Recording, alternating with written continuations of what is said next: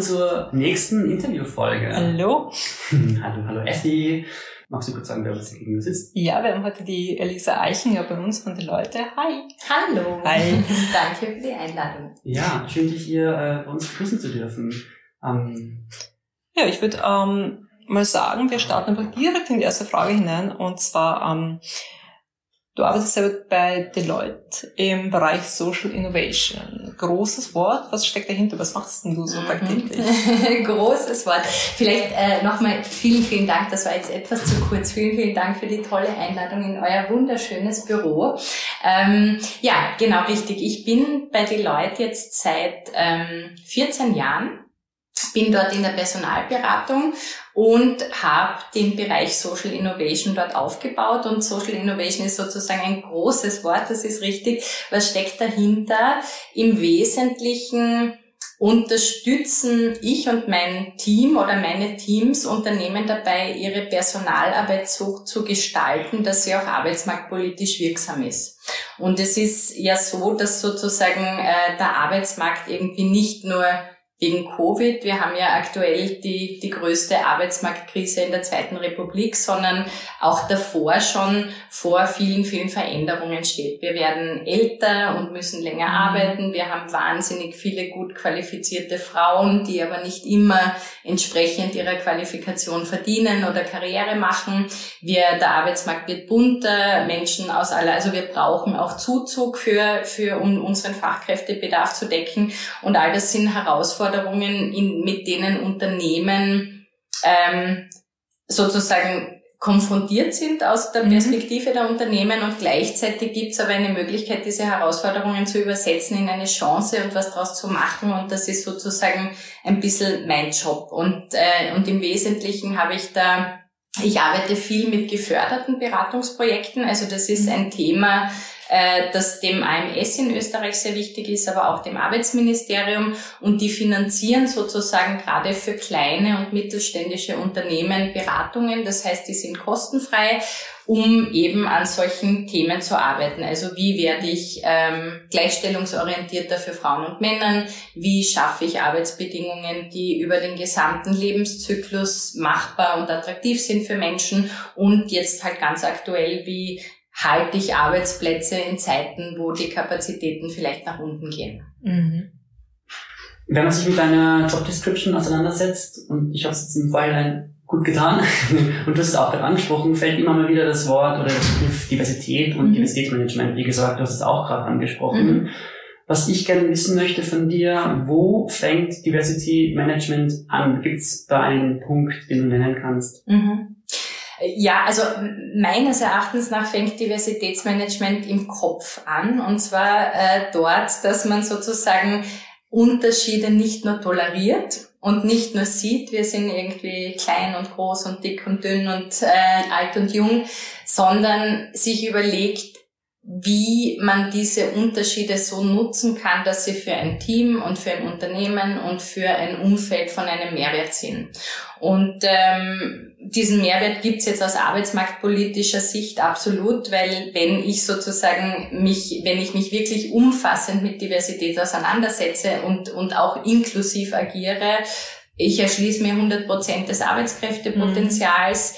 Ich, ähm, ich habe meistens den Effekt in Unternehmen, also diverse Teams äh, arbeiten nachweislich innovativer, die, äh, die, die Team-Performance ist auch höher und sehr oft sind Unternehmen, die diverse Teams haben, auch finanziell erfolgreich, weil sie einfach agiler mhm. sind, weil sie innovativer sind, weil sie resilienter sind.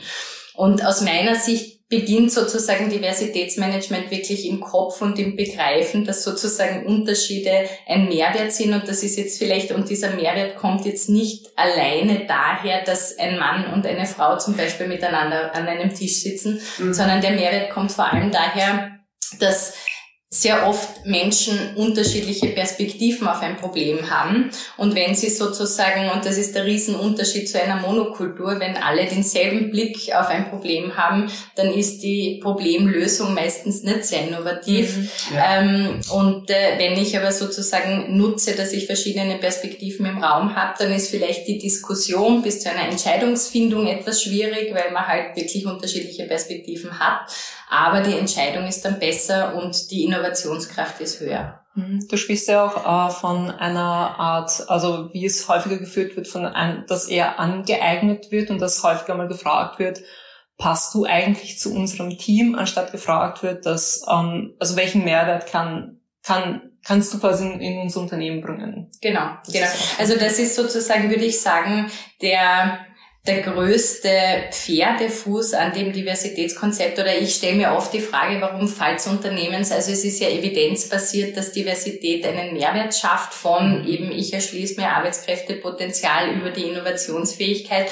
Und ich stelle mir eben oft die Frage, warum ist das für Unternehmen so wahnsinnig schwer, mhm. Diversität zu integrieren? Und das liegt eben genau daran, dass sozusagen dass, dass es wahnsinnig angenehm ist und wahnsinnig praktisch ist, Monokulturen zu entwickeln und auch aufrechtzuerhalten, weil Monokulturen sind zwar vielleicht nicht so innovativ, aber die haben auch einen Vorteil, weil äh, die sind wahnsinnig effizient, weil Entscheidungen mhm. zu treffen ist wahnsinnig leicht und funktioniert gut, wenn sich alle einer Meinung sind. Klar es ist eigentlich gar keine Entscheidung, sondern es ist einfach nur, ja, gut, Konsens, der halt einfach vorliegt genau. und that's it. Da ja, keine genau. Diskussion dann leider. Genau, ja. ja, genau, absolut. Ja, absolut. Und wenn wir dann, sagen wir mal, also es ist ja irgendwie bekannt, dass man dann ähm, sich ein bisschen wenn man sich die Firmen anschaut, dann hat man meistens einen Thorsten da sitzen, Entschuldigung, alle Thorstens. Sorry, alle Thorsten. Äh, eine Thorstin. eine Thorstin. äh, aber meistens Thorsten oder Thomas, 40, männlich, und äh, so das typische Bild eines Chefs, den man halt so vor sich mhm. hat. Und wenn man quasi die Karriereleiter dann ein bisschen runterklettert, dass dann langsam anfängt, ähm, so ein bisschen mehr, ich nenne es mal Diversität zu herrschen, mhm. aber dass eher diese Personen, ähm, die dann divers im Unternehmen tätig sind, nicht wirklich in höheren Positionen sind. Mhm. Ähm, welche, welche Strukturen sind das? Was steckt mhm. dahinter? Und wie, wie läuft das mit, mit Diversity Washing zusammen? Ja, ähm, also äh, diese äh, Thorstens und Thomas oder Thorstinnen, äh, das kennen, das kennen wir wahrscheinlich alle irgendwie voneinander. Auch wir, wir haben ja alle irgendwie äh, unconscious bias und das schlimmste Bias, das man haben kann, ist, dass man ein bisschen in sich selbst verliebt ist und dass man sozusagen das, äh, nach dieser Selbstähnlichkeit natürlich Menschen auch toll findet. Und das passiert jedem von uns. Also wenn auch mir passiert das, wenn ich irgendwie selber rekrutiere, dass ich tendenziell gewisse Attribute von Menschen irgendwie besonders attraktiv finde oder, oder, oder mhm. hilfreich und unterstützend im Job, die ich bei mir selber auch habe. Deswegen suche ich mir sehr oft jemanden, der mit mir solche Entscheidungen begleitet und der oft vielleicht ganz einen anderen Blickwinkel auf Kompetenzen hat und auf Fähigkeiten und mir so ein bisschen aus diesem Unconscious Bias heraushilft. Und bei ganz generell zum Diversity Washing äh, würde ich halt sagen, da geht es halt vor allem immer darum, ob die Führungskräfte if they are capable to walk the talk. Mhm. Weil, mhm. weil sozusagen ich kann sehr viel predigen und ich kann natürlich im, äh, im, im Kopf und im Intellekt der Meinung sein, irgendwie das gehört sich heutzutage, dass man einen positiven Blick auf Diversität hat etc. Aber wirklich überzeugend wird das, wenn der Thomas dann halt auch entsprechend handelt. Also wenn er zum Beispiel das nächste Mal, wenn er einen Job zu besetzen hat, wirklich aktiv und bewusst und hartnäckig nach einer Frau sucht. Und wenn er die Frau nicht findet, dann nicht sagt, es war keine zu finden, sondern sich vielleicht überlegt, wie muss ich mein Stelleninserat anpassen, dass sich doch jemand findet? Oder wie ermutige ich jemanden aus meinem Team? Mhm. Oder wenn der Thomas Vater wird, dass er vielleicht auch mal sein Kind äh, aus dem Kindergarten abholt und damit halt zeigt, dass es ganz normal ist, dass auch Männer sich irgendwie an, an Betreuungspflichten beteiligen. Ja. Oder äh, dass er, äh, letztes Beispiel, dass er vielleicht auch die Männer in seinem Team ermutigt, irgendwie äh, Betreuungspflichten wahrzunehmen, auch mal in Karenz zu gehen. Mhm. Ja, du hast gerade was ganz Spannendes angesprochen und ähm, darauf will ich jetzt auch gerne eingehen.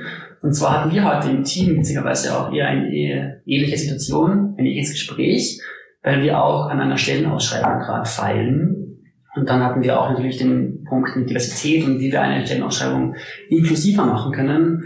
Und dann gibt es bei uns intern eben ja, Pläne, dass wir zum Beispiel ähm, Bewerber und Bewerberinnen darauf aufmerksam machen oder zumindest die, denen die Möglichkeit lassen, bestimmte ähm, soziodemografische Aspekte aus ihren Lebensläufen wegzulassen, wie zum Beispiel Alter oder logisch Herkunft oder auch Geschlecht. Oder auch das Foto an so, sich so. Vor allem ja, Foto genau. zum Beispiel, mhm. ja. Ähm, siehst du das als einen guten Anfang, da so an das Team heranzugehen, dass man eben im Recruiting-Prozess schon ähm, ja, inklusivere mhm. Aspekte mit reinziehen. Mhm. Absolut. Also da, man muss da eigentlich sogar schon im Arbeitsmarktauftritt äh, beginnen und in Wirklichkeit ist ja ein Stelleninserat, das ist ja auch die Visitenkarte, wie ich als Arbeitgeber auftrete. Und ich glaube, man kann da an unterschiedlichen Ecken ansetzen. Also entweder man kann sozusagen an der Inklusivität arbeiten, indem man einfach so Faktoren, wo man weiß, die sind diskriminierend, diskriminierend bewusst weglässt. Und übrigens ist lustigerweise gerade im Recruiting gar nicht das Geschlecht der häufigste Faktor, der zu Diskriminierung führt, sondern das Alter. Mhm. Ähm, sogar noch mehr als das Geschlecht. Ähm, und gleichzeitig muss man aber sagen, natürlich im, also sozusagen abseits vom Inserat, da gibt's glaube ich auch noch ein paar andere Dinge, die wirklich helfen, inklusiver zu sein. Also Frauen brauchen zum Beispiel überdurchschnittlich mehr als Männer Transparenz und Ehrlichkeit und Offenheit. Und, äh, und das ist zum Beispiel, Frauen sind einfach, man kann jetzt nicht über 100 Prozent der Frauen sprechen, mhm. das wäre jetzt ein mhm. Klischee, aber zum überwiegenden Teil ist es einfach so, dass Frauen anders sozialisiert sind. Die sind vorsichtiger, die sind vielleicht nicht immer so mutig, die trauen sich nicht so viel zu. Mhm. Und ähm, wir haben vor einigen Jahren, als ja dieses Gesetz in Österreich schlagend geworden ist, dass man das Unternehmen Gehaltsangaben in Stelleninseraten machen müssen, mhm. haben wir äh, uns angeschaut, wie denn diese Gehaltsangaben, das war ja üblich und ist, glaube glaub ich, heute auch noch üblich, dass man halt das KV-Mindestgehalt angibt. Und da haben wir uns angeschaut, wie reagieren Frauen darauf und wie reagieren Männer darauf. Und das war mhm. ganz interessant, weil, und haben tausend Erwerbspersonen da befragt und Männer haben eben diese diese, diesen Gehaltsindex eher als Orientierung gesehen und als Start der Verhandlungsbasis und die Frauen haben diese Gehaltsangabe einfach als Gesetz verstanden. Mhm. Und das zeigt, dass zum Beispiel auch so etwas, also man weiß, dass es beim Gehalt so ist und man weiß, dass es bei den Anforderungen so ist, dass Männer halt ein Anforderungsprofil eher als Orientierung lesen und mhm. Frauen bewerben sich, wenn sie 120 Prozent erfüllt haben. Okay. Das heißt, ich glaube sozusagen alleine, wenn man sich dessen bewusst ist und dann sagt ähm, beim Gehalt, ich gebe zum Beispiel einen Korridor an, was ist das Minimum, aber auch was ist das Maximum, das ist ganz ein anderes Signal für Frauen, dass es einen Verhandlungsspielraum gibt mhm. und dass sie mhm. das tun können. Oder indem man bei Anforderungen halt klar ersichtlich macht, was ist echt ein Must-Have und was ist ein Nice-to-Have. Ja. Aber natürlich sind auch solche Faktoren wie ich lasse einfach diskriminierende Faktoren schon im CV weg und überstehe damit das Screening vielleicht besser sind, natürlich auch wahnsinnig hilfreich. Es gibt ja auch zum Beispiel äh, dieses äh, sogenannte Confidence Gap, wo sich Frauen ja genau. eher äh, bewerben, wenn sie 100 Prozent genau. der, der, Kriterien erfüllen und Männer bewerben sich schon bei 60 herum, genau. Umfragen. Ähm, ist auch mal total spannend zu sehen, wie, wie das eigentlich divergiert. Mhm. Und Entschuldigung, vielleicht dann nur um zu ergänzen. Und ich denke mir, dass das sozusagen, wenn man das weiß und wenn es da so viele Statistiken dafür gibt, dass das wirklich auch die Verantwortung der Unternehmen ist, sich dessen bewusst zu sein, dass sich da halt einfach ein Signal, ein richtiges oder eben ein nicht richtiges mhm. Signal setzt, damit auch an Frauen. Absolut.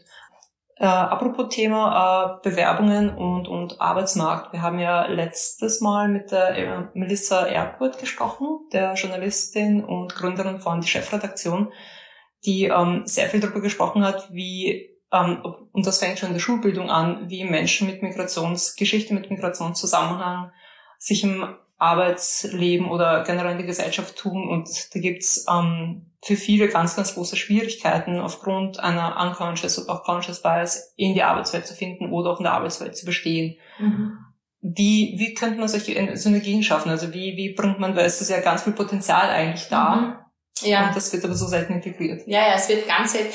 Also ich überlege jetzt gerade, ähm, da tut sich natürlich auch wahnsinnig viel, weil mhm. wenn ich mir überlege, wie ich ähm, zu arbeiten begonnen habe bei Deloitte, war mein Team wahrscheinlich zu 100 Prozent österreichisch. Mhm. Äh, und vielleicht dann, dann kam schon langsam ein bisschen der deutsche Einschlag und mittlerweile habe ich von Spanien über Ungarn, über, also Europa ist sehr gut vertreten Mhm. mittlerweile und ich habe auch äh, einen Kollegen aus Syrien, der äh, ist damals in der Flüchtlingskrise geflüchtet, hat in einem Projekt mitgemacht, das hat äh, geheißen Second Chance at Deloitte. Das ist ein ausgebildeter Buchhalter und äh, der hat sozusagen ein Praktikum bei uns gemacht und ist jetzt seit über fünf Jahren da, ist, hat seine Personalverrechnerausbildung gemacht und ist jetzt einfach ein super Teil des Teams. Ich glaube, ähm, ich glaube, was es dafür braucht, ist einfach den Mut, also we- wenn ich zurückdenke, de- den Mut, so ein, so ein, so ein Angebot wahrzunehmen, zum Mhm. Beispiel. Also es muss ja nicht immer irgendwie so ein Second Chance Angebot sein, aber den Mut, sich einfach zu bewerben und dann natürlich irgendwie die, die, die Neugierde auch von Teammitgliedern und die Bereitschaft von Führungskräften, ähm, sich auch darauf einzulassen, dass ein Team bunt ist. Und dass, also wenn ich zurückdenke, ähm, manche äh, meiner Kollegen und Kolleginnen, deren Muttersprache nicht Deutsch ist, die sind vielleicht schriftlich jetzt nicht so perfekt wie jemand, der irgendwie äh, durch die Schreibschule gegangen ist und, und äh, Muttersprachler ist, klarerweise. Aber da kann man sich kritisch die Frage stellen, wie wichtig ist denn wirklich perfektes schriftliches Deutsch, Mhm. wenn ja auch ein Großteil unserer Kunden mittlerweile nicht mehr Muttersprachler sind. Also das ist so, Ja. die Frage ist einfach immer, wie viel also wo sehe ich ein Defizit und wo sehe ich eine Ressource? Und wenn ich so zurückdenke, ich habe äh, ich habe vor vielen vielen Jahren einen Kollegen aus äh, Tschechien gehabt und der ähm, hat super Englisch gesprochen, perfekt Deutsch gesprochen, sein schriftliches Deutsch, da hat er einfach ein bisschen Unterstützung gebraucht, das haben wir auch Mhm. gut arrangiert. Und dann hat sich herausgestellt, der ist ein totales Asset, weil der hat so im Wald, Waldviertel beraten, wo einfach wahnsinnig viele Unternehmen sind, die Mhm, selber Tschechen angestellt haben und Tschechinnen. Und der konnte kommen und konnte echt Mitarbeiterinterviews mit Mhm. denen führen und konnte plötzlich heraushören, was die Belegschaft dort beschäftigt und der Chef konnte das so gar nicht. Also die Frage ist halt sozusagen immer ähm, auch wieder zurückkommen zu diesem, toleriere ich, dass wir unterschiedlich sind oder sehe ich da halt echt einen Mehrwert und gebe dem eine Chance. Äh, ich finde es ganz Mhm. spannend, weil es ja jetzt schon um Kommunikation und so weiter geht, ähm, auch über den Aspekt von gewaltfreier Kommunikation zu sprechen. Wir in der Uni ja mit, sehr viel mit dem Thema befasst. Und ich möchte gerne von dir wissen, Elisa, wie geht man denn mit dem Punkt gewaltfreie Kommunikation beruflich in der Arbeit um? Wie sehr setzt du das in deinem Daily Business ein? Mhm. Ich glaube, ähm, da muss man natürlich meine Mitarbeiterinnen und Mitarbeiter und meine Kunden eher fragen, äh, aber, äh, aber ich würde, ich würde schon sagen, dass ich, glaube ich, sehr, sehr, sehr, sehr achtsam kommuniziere. Und das beginnt halt mit dem Bus Be Bewusstsein, dass Menschen, die in einer Kommunikation sind oder die miteinander sprechen, unterschiedliche Ziele und unterschiedliche Bedürfnisse haben. Und wenn man mit diesem Mindset reingeht, dass letztlich irgendwie aus diesem Gespräch halt lauter Gewinner rauskommen sollten und Gewinnerinnen oder Menschen, die irgendwie profitieren aus der Situation, dann ist das, glaube ich, ein guter Start.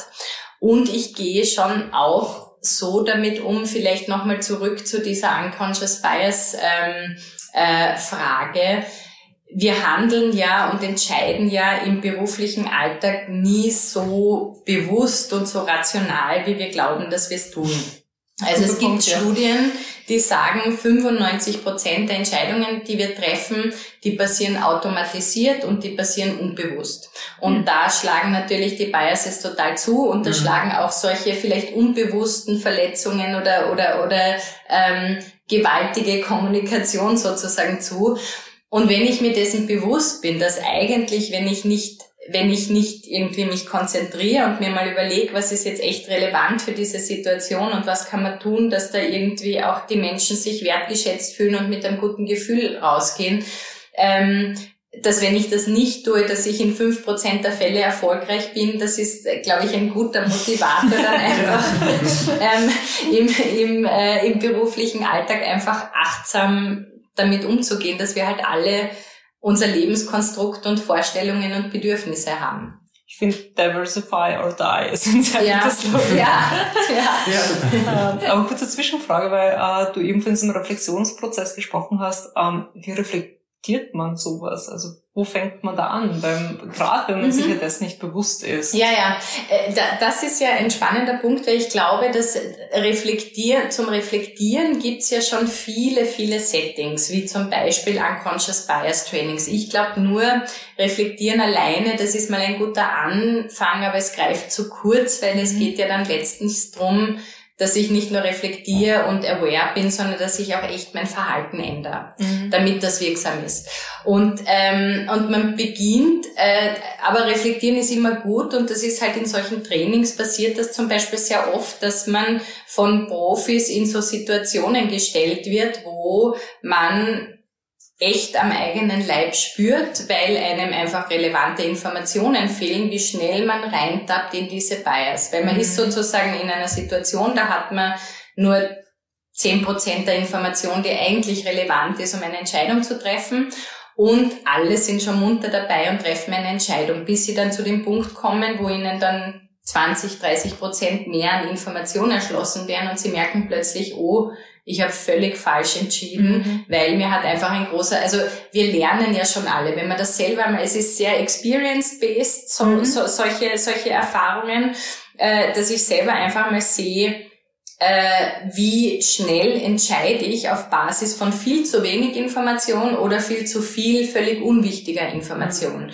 Und wenn man das mal gelernt hat, dann geht's halt darum, das echt in den Arbeitsalltag zu das, äh, übersetzen und ganz bewusst zu sagen, wenn ich für eine Entscheidung stehe, was von der Info was an Information habe ich, wo ist es ausreichend, wo ist zu wenig ähm, und was von der Information, die ich habe, ist eigentlich wirklich relevant für die Entscheidung, die ich jetzt treffen muss. Mhm.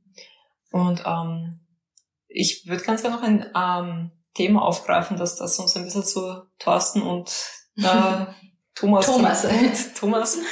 ähm, eigentlich ein aktuelles Thema. Wir hatten, wir hatten nicht gedacht, dass das jetzt ähm, so, da wo wir die Podcast-Folge aufnehmen, so aktuell sein wird, aber durch ähm, gerade die Steuerreform wird es wieder deutlich. Und ist natürlich auch durch die Corona-Pandemie sehr deutlich geworden, wie Frauen eigentlich ähm, in der Berufswelt benachteiligt werden, mhm. vor allem auch finanziell. Mhm. Und dazu habt ihr eine Studie gemacht. Mhm. Magst genau. du uns was dazu erzählen? Gerne. Also wir beobachten eigentlich schon seit vielen, vielen Jahren immer rund um den International Women's Day beobachten wir, wie es um das Thema Gleichstellung bei Frauen und Männern in Unternehmen ste steht und welche mhm. Relevanz das hat. Und, ähm, und die, eigentlich die zwei letzten Studien sind in die Corona-Pandemie gefallen und ich sage vielleicht zu beiden ganz kurz etwas, weil es irgendwie echt interessant ist. Also in mhm. der ersten Studie ähm, haben wir zum Beispiel die Frage gestellt, wie relevant ist denn Gender Diversity?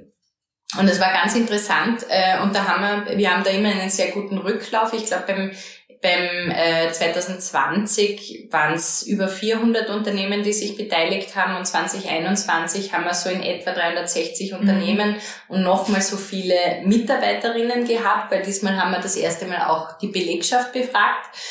Und bei dieser Frage, wie relevant ist denn Gender Diversity, waren sich über 70 Prozent der äh, Befragten einig, dass es von höchster Relevanz für die Gesellschaft ist und für uns als Individuen. Wenn wir gefragt haben, wie relevant ist es aus politischer Sicht, dann ist das von über 70 Prozent auf 60 Prozent runtergefallen. Äh, und wie wir dann gefragt haben, und wie relevant ist es aus der wirtschaftlichen Perspektive, dann ist das nochmal auf unter 50 Prozent, nein, Entschuldigung, unter 60, Mitte 50 gefallen. Mhm. Und dann haben wir nochmal gefragt, und wie relevant ist denn Gleichstellung für ihr eigenes Unternehmen? Und da hat uns nur ein Drittel der Befragten gesagt, das ist relevant für sie. Mhm. Und was das zeigt, ist, dass wir, glaube ich, alle miteinander einfach aus moralischer Sicht das total befürworten, ja. aber offensichtlich die, den ökonomischen Mehrwert, über den wir ja auch schon ein bisschen gesprochen haben, überhaupt nicht sehen oder überhaupt nicht präsent haben. Und, ähm, und das ist aber ganz interessant, weil die zweite Studie hat zum Beispiel gezeigt, ähm, oder es ist nicht interessant, es ist eigentlich schade, weil Unternehmen da wirklich viel Potenzial liegen lassen, weil unsere zweite Studie 2021 hat gezeigt, dass 70 Prozent der Unternehmen oder sogar über 70 Prozent, glaube ich, der Unternehmen die es geschafft haben, Gleichstellung echt in ihre Unternehmensstrategie einzuflechten. Ja, Verbesserung. Äh, die sagen, mhm. wir, wir sind optimistischer, wie es nach der Krise weitergeht. Okay. Wahnsinn. Also das ist, zumindest optimistisch ja, sind sie. Also. Das ist, naja, das ist ein riesen Mehrwert, dass du sagst, ähm, gut, wir ähm, haben dadurch so viel Mehrwert, dass wir, dass wir sagen, okay, unsere Arbeitsmoral hebt sich, mhm. äh, die Art und Weise, wie wir arbeiten, wie wir in die Zukunft mhm. schauen, das bedeutet ja auch, dass Arbeitsplätze einfach sich sicherer anfühlen. Genau, ganz genau. Und es liegt halt ein bisschen daran, dass, ähm, ich meine, nicht, dass, dass Frauen ein Geschäft besser managen als Männer, mm, das ist es überhaupt nicht, aber Frauen tun sich ein bisschen leichter, in diesen Führungsqualitäten, die vielleicht gerade in Zeiten der Pandemie wichtiger geworden sind. Also wir haben zum Beispiel auch gefragt, ähm, thematisiert ihr äh, mentale Gesundheit zum Beispiel. Und mhm. da tun sich Frauen in der Führung einfach deutlich leichter, sowas zu thematisieren, mhm. als Männer sich das tun, männliche Führungskräfte. Und viele dieser Aspekte führen halt dazu, dass die, die Menschen in Unternehmen mit gemischten Führungsteams einfach das Gefühl haben oder einen more optimistic Outlook haben, was ihr eigenes Unternehmen betrifft nach der Pandemie. Spannend. Mhm. Ja, voll. Statt sich alle eine Herausforderung. ähm, apropos Herausforderungen. ähm, mit welchen Herausforderungen hast du oder hattest du denn in deinem beruflichen Alltag so zu tun? Was waren denn die größten Learnings oder so? Die größten Learnings, also die größten, es waren so viele Learnings, dass ich, glaube ich, mir total schwer tue, die größten zu, äh, zu, zu beneiden. Aber ich glaube, für mich wahrscheinlich so der wichtigste berufliche Schritt war eigentlich, als ich mich so von ähm, einem einer Mitarbeiterin im Team in eine Führungsrolle entwickelt habe. Mhm. Und ähm, da, das ist jetzt zehn Jahre wahrscheinlich her, als ich so meine ersten Gehversuche als äh, Teamverantwortliche oder für Menschenverantwortliche gemacht habe. Und das war sicher eins meiner größten Lernjahre, weil ich da einfach sehr, sehr überlegt mir immer gedacht habe, wie gelingt es mir, Akzeptanz zu gewinnen auf der einen Seite, sozusagen von den Peers, die zum Teil ein bisschen älter sind als ich, die schon länger im Unternehmen sind, wie kann ich meine Rolle so ausführen, dass die sich unterstützt fühlen und das Gefühl haben, sie können irgendwie am besten äh, oder so gut wie möglich performen. Und mir war klar, deswegen war es, glaube ich, irgendwie auch mein größtes Learning, mir war klar, das ist jetzt ein Experiment. Wenn ich jetzt sage, ja, ich mache das, dann ist das ein Experiment. Und frühestens in einem Jahr kann ich sagen, das hat funktioniert oder eben hat nicht funktioniert. Mhm. Weil das einfach lange dauert, bis Menschen zu dir irgendwie Vertrauen aufbauen und wirklich dir auch glauben, dass du das, was du sagst, auch wirklich umsetzt etc. Also das war, glaube ich, für mich persönlich das größte Learning.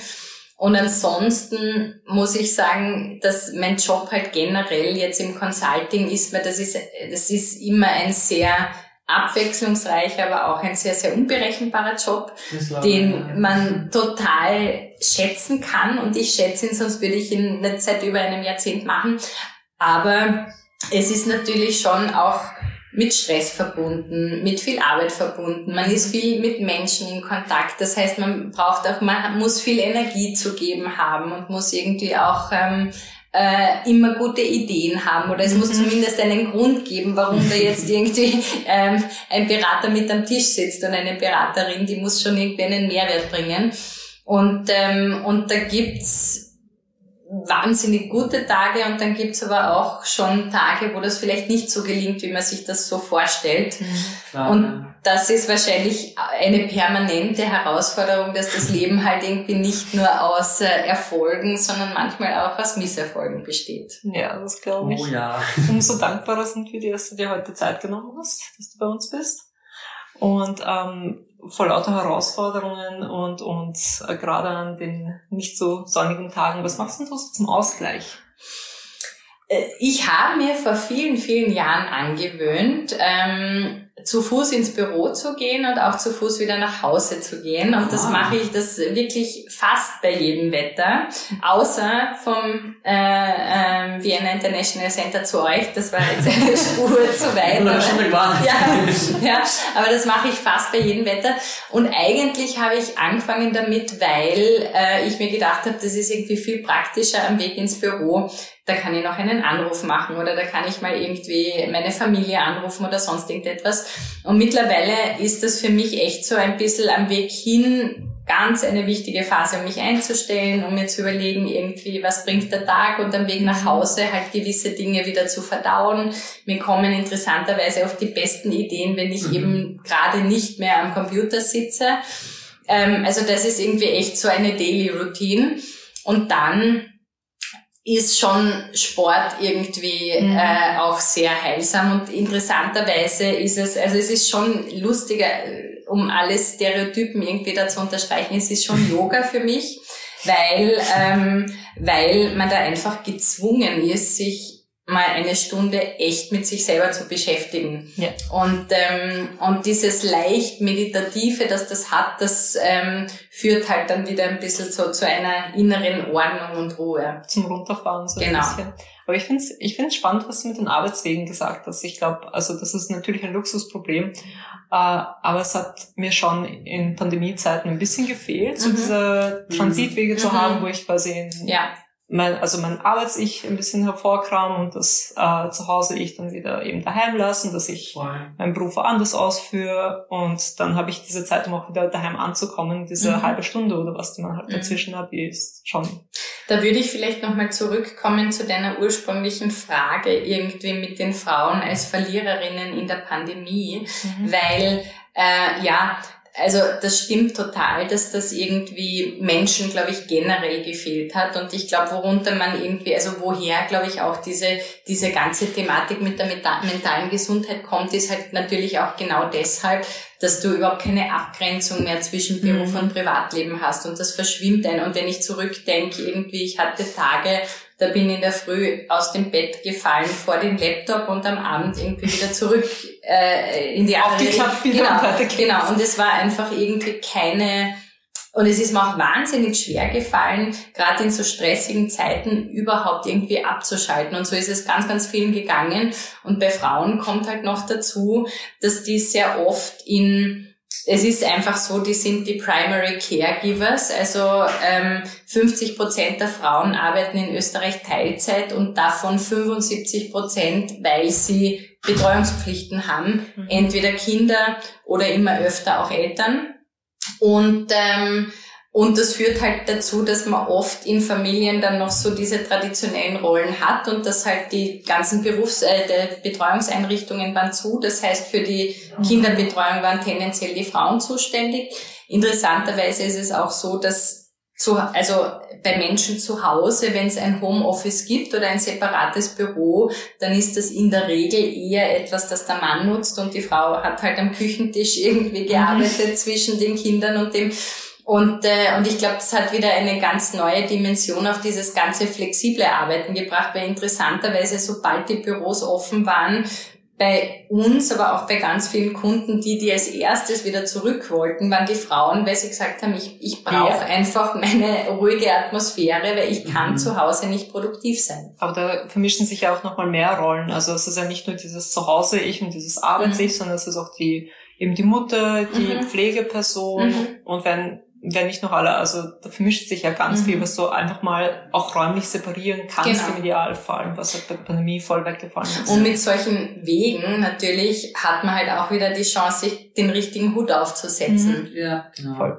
Mhm. Um sich mit der neuen Rolle wieder ja. identifizieren zu können mhm. oder die abzulegen. Ja, ja. genau. Ähm, du hast vorhin schon über Dinge gesprochen wie Yoga und generell über Sport, mhm. was dich entspannt, was dich ein bisschen runterholt nach einem stressigen ähm, Arbeitsalltag was, also so in guter alter und Dingsmanier, weil wir auch eine Inspirationsplattform sind, mhm. gerne unsere, in dem Fall Leser und Leserinnen, gerne neue spannende To-Dos und so weiter vorstellen. Was ist denn für dich, was du gern in Wien oder ich weiß, dass du ja ähm, auch aus Kärnten bist, ja. äh, vom Land quasi kommst, wie ich glaube viele von uns auch mhm. im Team. Ähm, Gibt es etwas, wo du gerne bist? Ist es am Land? Ist es in Wien irgendwo? Mhm. Bist du irgendwo Stammgästin? Ja, ich bin lustigerweise über die Pandemie, also mein, mein Leben Vorher hat sich primär in der Innenstadt irgendwie, unser Büro ist auf der Freiung, ähm, ich selber wohne im achten Bezirk, also es hat sich wirklich so in der engsten Innenstadt abgespielt, das meiste.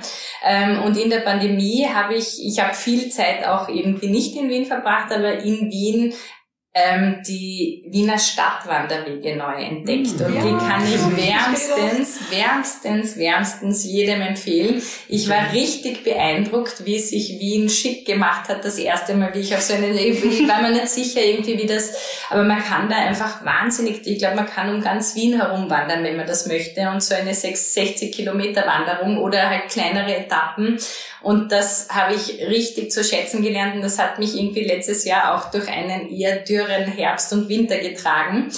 Und sonst bin ich natürlich, das ist jetzt wahrscheinlich kein Geheimtipp, aber ich bin vom Wörthersee ähm, und ich habe irgendwann einmal gelesen, dass Menschen, die an einem Wasser aufwachsen, glücklicher sind. Ähm, und ich habe das gegen, ich, äh, ich habe nicht den gegenteiligen Beweis, aber ich glaube schon, dass irgendwie so Gewässer einfach sehr inspirieren. Und da gibt's halt in dieser Gegend weniger wahrscheinlich, der Wörthersee an sich ist schön, aber weniger ein Geheimtipp. Aber für Touristen gerade so diese diese Schwelle nach Slowenien, da gibt's einfach mhm. wahnsinnig viele tolle Naturgebiete. Die Socha zum Beispiel, ein wunderschöner Fluss, der da sozusagen, ähm, wo man raften gehen kann und sonstige Wildwassersporten machen kann, Sportarten machen kann. Und überhaupt diese, dieses ganze äh, Nordslowenien und Südkärnten ist ein wirkliches Juwel, wo man wandern, spazieren, Sport machen, alles kann. Oh, das klingt traumhaft. Ja, ich bin sofort dorthin. Ja.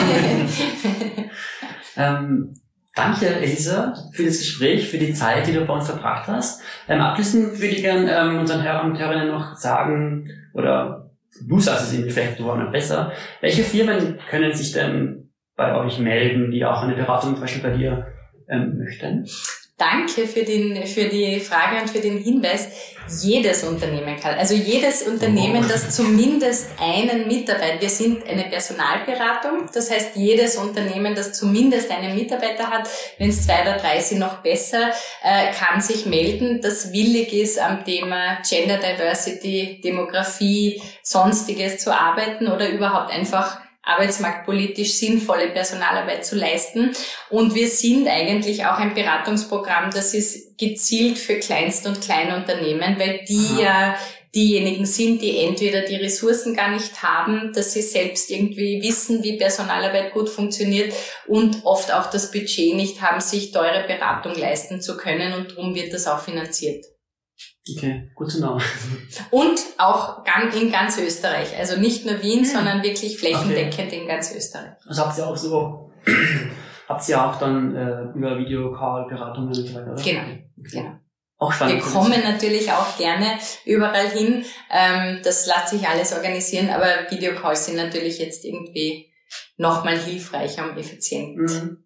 zu arbeiten. Ja, dann vielen, vielen Dank, dass du da warst. Danke euch. Ähm, unser Podcast könnt ihr ähm, auf allen gängigen Plattformen hören, aber natürlich auch auf unserer Website. Und ja, Michi, abschließende Worte. Ja, danke euch beiden natürlich.